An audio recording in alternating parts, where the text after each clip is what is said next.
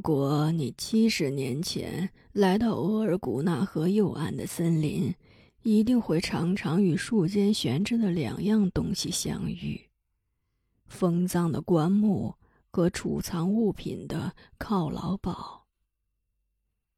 我与拉基达第一次见面，就是在犒劳堡下面。在那以前，犒劳堡在我心中只是装着我们生活用品的临终仓库。自从在它的下面与拉基达定下婚约后，犒劳堡在我心中就是一轮方形的月亮，因为它照亮并温暖了我当时那颗灰暗而冷寂的心。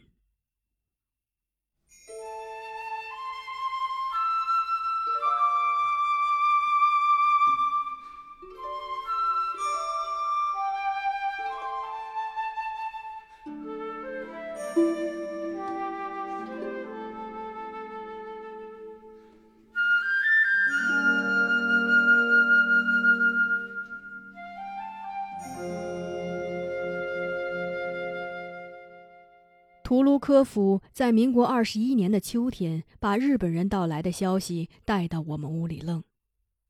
他骑着马，只驮来少许的子弹、面粉、食盐和酒。他说：“现在是日本人的天下了，他们成立了满洲国。人们分析，他们很快要对苏联发起进攻，所以在朱尔干的很多俄国安达怕受到日本人的迫害，都回到额尔古纳河左岸去了。”因而物品短缺，不好交换了。我们那些品质上乘的鹿茸和上百张的灰树皮，只交换来这么点东西，哈谢很生气。他对图卢科夫说：“你不要以日本人为借口苛刻我们，罗林斯基对我们从来没有这么黑心过。”图卢科夫变了脸，他说。我这可是冒着掉脑袋的危险来给你们送东西的呀！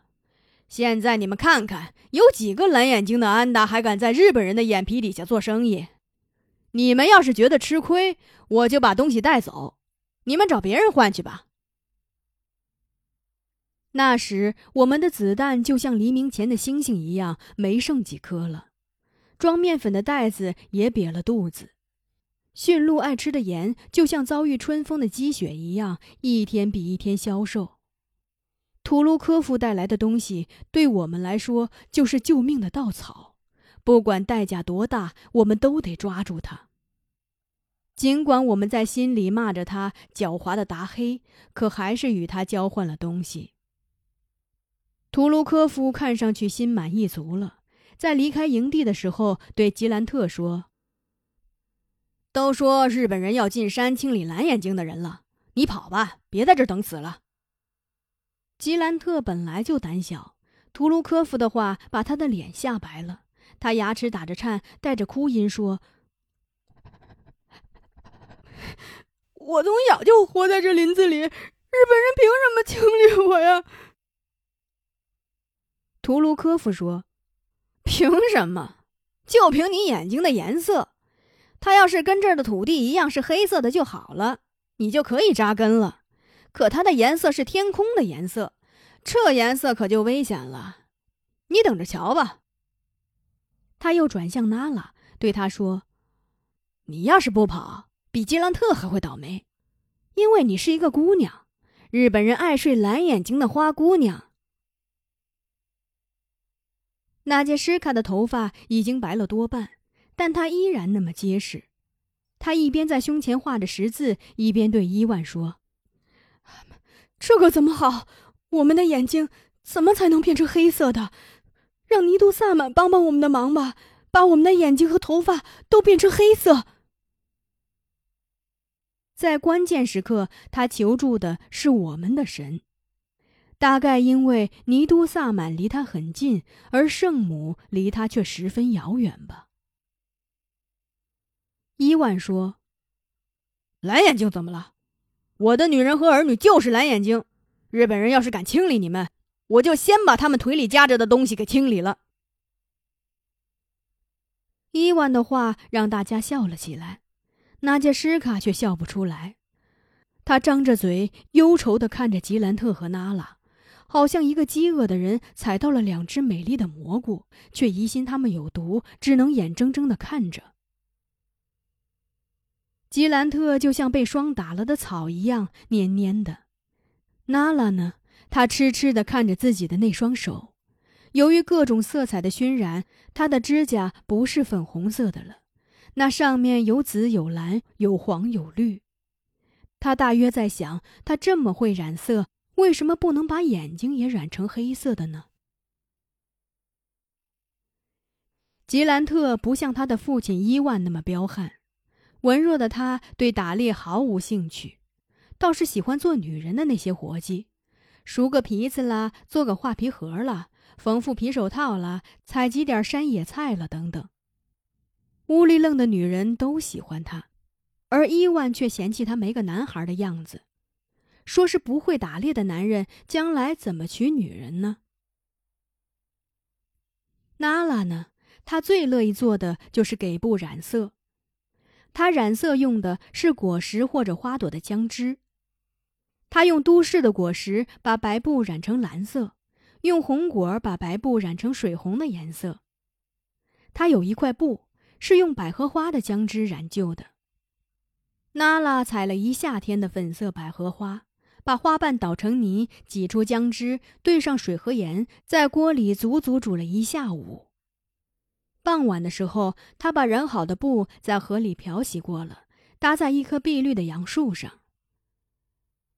最先看到这块布的玛利亚以为是晚霞落到我们营地了，就喊大家出来看。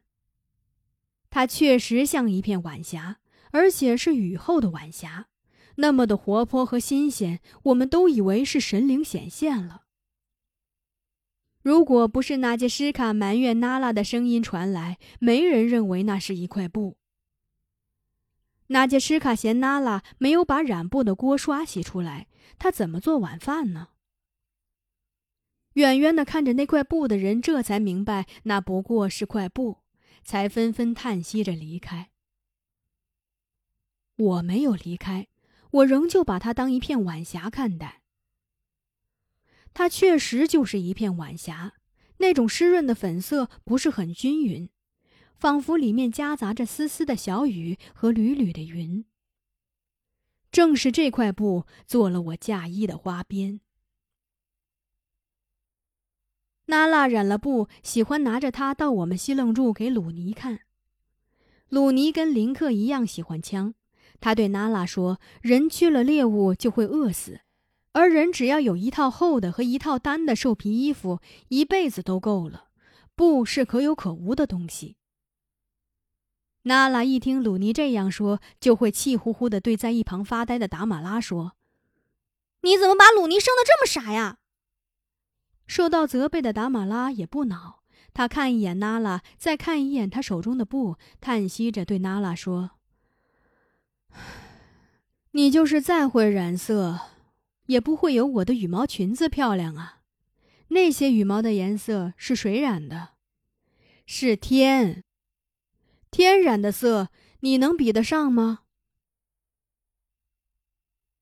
娜拉被气走了，发誓不再给我们看她染的布。然而下次她染了布，又得意洋洋的提着它来了。图卢科夫走后，纳杰什卡做事总是不那么专心。他不止一次在切肉时把手指切出了血。我还常见他和娜拉在一起说着什么，把娜拉说得泪汪汪的。有一天，我正和伊芙琳给驯鹿仔拴铃铛，娜拉突然跑过来问伊芙琳：“日本人是从哪里来的？他们是在额尔古纳河的左岸还是右岸？”伊芙琳气愤地说：“额尔古纳河跟日本人有什么关系？”左岸、右岸都不是他们的地方，他们住的那个地方要过海呢。以前有人放木牌去过日本，到了那里的人就没再回来过。娜拉说：“他们跟额尔古纳河没有关系，怎么会来这里？”伊芙琳说：“如果没有好的猎手，有肉的地方就有狼跟着。”我想，是那杰什卡萌生了逃跑的念头的，是图卢科夫的话。而最终促使他行动的，应该是哈谢的一次奇遇。哈谢有一天寻找走失的两只驯鹿的时候，碰到一个背着画皮篓的汉族老汉，他是来采黄芪的。哈谢问他：“采黄芪是熬鹿胎膏吗？”因为我们用铁锅熬制鹿胎膏的时候，常在里面加些手掌参和黄芪等药材。老头说：“他哪里能打到鹿胎呢？他采黄芪不过是拿到药铺卖了，换口饭吃。”他说：“现在日本人来了，饭更不好混了。”哈谢就问他：“日本人真的要清理蓝眼睛的俄国人吗？”老头说：“那我怎么知道？不过日本人一来，蓝眼睛的人快跑光了。”哈谢回到营地，在晚饭的时候，把遇见老头的事对大家说了。那杰什卡的眼神里满是惊恐。他大口大口的吃着肉，吃的直打嗝，可还是抑制不住的往嘴里填着肉。吉兰特没吃完，就心事重重的走了。伊万对着吉兰特的背影叹息着说：“他可真不像我伊万的儿子，没点硬骨头。”伊芙琳一直怀疑吉兰特的身份，他哼了一声说：“，吉兰特的眼睛那么蓝，当然不像你伊万的儿子了。”娜拉很反感伊芙琳这样说吉兰特，她站了起来，对伊芙琳说：“你少哼些吧，你的鼻子都歪成那样了，再哼别人鼻子就歪到额尔古纳河左岸去了。”他的话让在场的人大笑起来。伊芙琳气得蹦了起来，她说：“我的鼻子再怎么歪，也歪不到额尔古纳河左岸去，那里有你们的尿骚味儿。我先脏了我的鼻子，我宁愿我的鼻子向右歪。”一直歪到日本海去。那时谁一提“日本”二字，那杰什卡就像听到雷声一样不安。伊芙琳的话把娜拉气走了，那杰什卡却仍坐在原地一动不动的大口大口的吞咽着肉。他这种吃相把伊万吓着了。伊万说：“那杰什卡，你可只有一个肚子啊！”那杰什卡不回答，仍旧吃肉。伊芙琳大约也觉得自己刚才的话说重了，她叹息一声，起身离开了。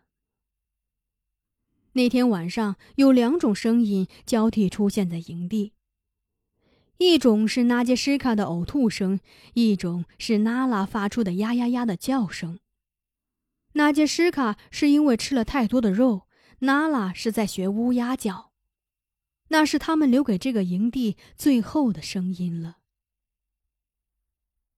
第二天，伊万同以往一样，清晨吃过早饭后，跟着哈谢和鲁尼出去打猎了。当天晚上回到营地，他发现他的西楞柱里空无一人，平时随意堆放着的袍皮褥子和被筒叠得整整齐齐的，他的烟盒里装满了烟丝，放在火塘旁，他喝茶用的缸子光光亮亮的摆在铺位上，那些浓厚的茶锈被除去了。这种非同寻常的整洁让伊万心惊肉跳，他知道事情不妙，就去看装着衣物的鹿皮口袋，发现衣物少了一半，娜拉染的那些布只剩下一块粉色的，而桶里装着的肉干也少了许多。看来他们是带着食物和衣物逃走了。早晨的时候，我在河边洗脸时还见着了娜拉。娜拉把青草团在一起，当做抹布，用河底的细沙擦拭着茶缸里的茶锈。我问他：“你擦它干什么呀？”娜拉说：“茶锈多了，茶水看上去就不清亮了。”我洗完脸要离开河边的时候，娜拉突然对我说：“我染的布多好看呀，鲁尼怎么一块也不喜欢呢？”我对他说：“你不是说鲁尼是个傻瓜吗？”傻瓜当然不懂得美了。娜拉撅起了嘴，她说：“你怎么能说鲁尼是傻瓜呢？全屋里愣的人数他最聪明。”娜拉问我最喜欢他染的哪块布，我说是粉色的那块。当时那布一出来，我们都以为营地落了一片晚霞呢。娜拉留下了那块粉色的布。我相信那是留给我的。我在离开河边以后，才想起忘了问他。昨晚又没有吃熊肉，你学乌鸦叫做什么呀？